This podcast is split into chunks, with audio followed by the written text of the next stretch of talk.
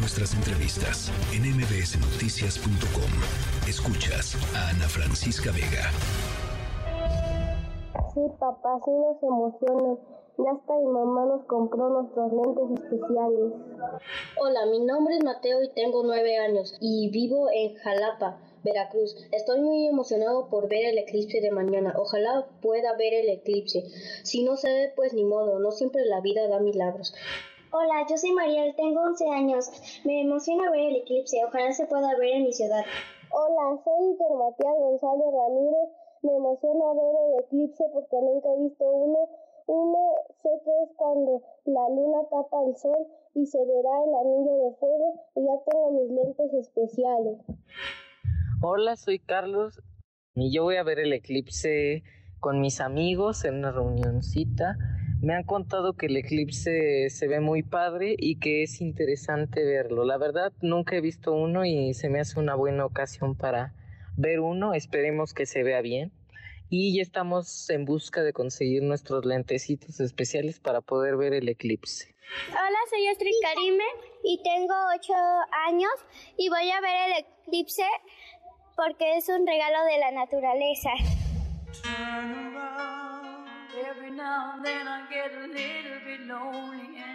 Bueno, la vida no siempre nos da milagros, eso me gustó.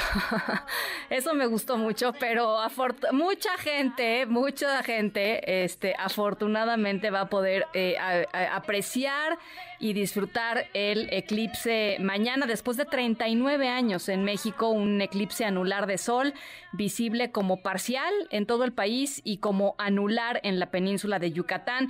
¿Qué significa todo esto, doctor Armando García de León, eh, académico del Departamento de Geografía Económica del Instituto de Geografía? Eh, le saludo con mucho gusto, doctor.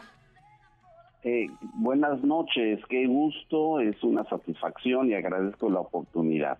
A ver, eh, ¿cómo sabemos con tanta precisión? Eh, porque por acá veía yo un comunicado de, de ciencias de la UNAM diciendo que cálculos precisos nos permitían saber, por ejemplo, que va a iniciar en Baja California Sur después de las 9 de la mañana y va a terminar alrededor de la 1 de la tarde en la región de Quintana Roo. ¿Cómo se miden estas cosas, doctor? Eh, mire, la, para que ocurra un eclipse solar se requiere que estén alineadas los centros del Sol, la Luna y la Tierra, es exactamente en ese orden, lo cual es posible determinarlo porque la mecánica celeste es, muy uniforme, muy precisa, muy exacta, y esa alineación se da cada cierto tiempo, de hecho cada 18 años y, y 10 días se da esa alineación con eso y algunas ecuaciones, algunas fórmulas matemáticas es posible determinar cuándo, dónde y a qué hora se va a ver un eclipse de esta, de esta naturaleza. Eh, así, es, esto se ha ido desarrollando, supongo, con los años, ¿no? Antes no, no, no, se, no se podía medir así con tantísima exactitud, ¿no? Así es. Eh, sin embargo, hay hecho, digamos, hay escritos, documentos que prueban cómo los chinos desde eh, mil años antes de Cristo, los egipcios, los sumerios e incluso aquí nosotros los mayas, estoy yo aquí en Mérida precisamente esperando ver este, este importante fenómeno, tienen eh, en el códice de Dresden, tienen una serie de cálculos o de elementos para calcular y determinar la fecha de ocurrencia de, estos eclipses. Sí. Eh, y naturalmente ahora con computadoras, con tecnología moderna, lo podemos hacer con todo detalle para determinar las circunstancias en cada punto de donde se va a proyectar la sombra de la luna.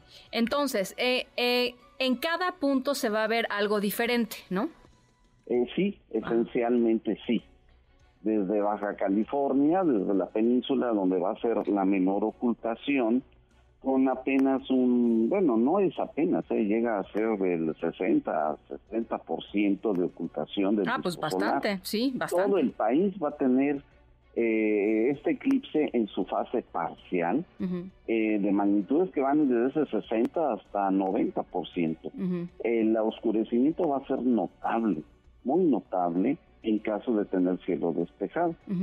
Y en eh, la península de Yucatán una franja de 184 kilómetros de ancho va a ser anular. Esto es por las circunstancias de esa alineación, la luna va a estar inmersa por completo dentro del disco del Sol, pero por estar en un punto algo lejano de su órbita alrededor de la Tierra, no alcanzará a ocultar el borde, dando lugar a ese famoso conocido anillo de fuego típico de un eclipse anular. En un eclipse total de Sol, la Luna tiene, está más cerca de la Tierra y tiene un diámetro aparente mayor al del Sol y lo oculta por completo. En este caso, al estar un poco más alejada de la Tierra, su disco es menor y no alcanzará a cubrir ese borde, lo cual da un espectáculo hermoso, ¿no? es, difícil describirlo. Sí. Eh, definitivamente hay que vivirlo porque es muy difícil entrar en detalle. Ahora, eh, ¿cómo se tiene que observar un eclipse, doctor? Un eclipse solar demanda, eh, si se va a ver de manera directa, hacerlo mediante un filtro, un filtro. Eh, los eh, telescopios, algunos prismáticos profesionales traen su filtro solar probado, aprobado, que llena una serie de normas para proteger eh, la vista. Eh, eh, y si no podemos nosotros acudir a una tlapalería y por un precio muy módico conseguir una, un vidrio de soldador del número 12 por lo menos, con lo cual ya podemos ver el sol de manera directa en lapsos de 10, 15 segundos, descansar nuestra vista 10 o 15 segundos.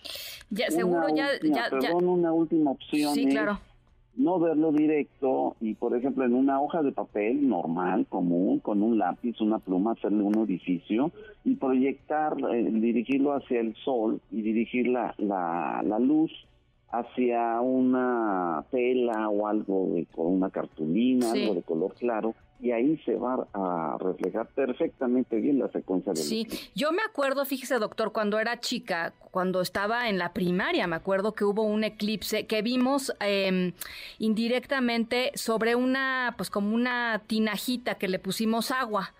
Y, y, ahí se y ahí se miró el digo tengo este recuerdo no sé si este no sí es otra opción es otra opción pero todavía eh, aún así se refleja demasiado el brillo. Tal vez hacer eso con unos lentes oscuros, pero viendo hacia la cubeta. Sí, claro. Nunca hacia el sol. Sí, sí, sí, sí. Entonces, vidrio soldador número 12, seguro este, ya han de estar más que agotados este, en todos lugares. ¿Usted se agarró buen lugar para ver el eclipse, oiga? Eh, pues es que lo he seguido desde el anterior que ocurrió en 1984, que usted muy acertadamente indica fue hace 39 años y, y que eh, se nubló, no fue posible verlo.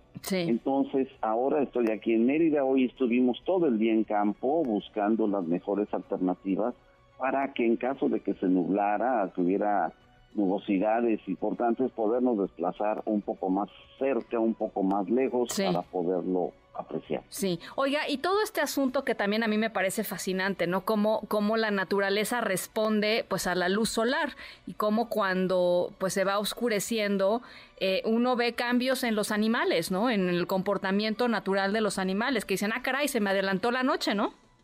Así es, eh, podemos imaginar la, percepción que tienen ellos sin conocer nada de esto, que el sol habrá salido, vamos a decir en términos generales, a las 7 de la mañana y apenas cuatro horas después está oscureciendo. Entonces empiezan los pájaros, empiezan a regresar a sus nidos, ellos responden a la luz solar, empiezan a regresar a sus nidos totalmente desconcertados, porque viene la noche, y, los animales, eh, las mascotas y demás empiezan a, moverse de manera nerviosa, extrañados, porque se viene la, es evidente que se viene la noche. Después de que pasan la, la fase principal y demás, empieza a llegar otra vez el día, por así decirlo, y entonces todavía más desconcertado sale nuevamente a, a, sus nidos. Pues Sí, interesantísimo. ¿Cuánto tiempo nada más? ¿Cuánto tiempo, eh, digamos, en, cada lugar se ve? Son, son poquitos minutos, ¿no? Es, un, es una cosa rapidita. Eh, en general, el eclipse parcial, donde la luna ocultará parte del, disco solar, Eh, ese dura, tiene una duración de casi cuatro horas, tres horas Ah, y media, ajá, pero la fase anular, donde la luna se verá inmersa dentro del disco solar en esta estrecha franja que cruza la península de Yucatán, durará máximo cinco minutos con diez segundos. Ya. Bueno, pues Eh, sí. Pero y, eh, si articulamos y unimos esta cuestión con su anterior pregunta de efectos, que la oscuridad será tan notable en lugares donde tenga ya 90% de oscuridad o más, eh, que es una toda la península de Yucatán, prácticamente la, la franja costera del Golfo, etcétera.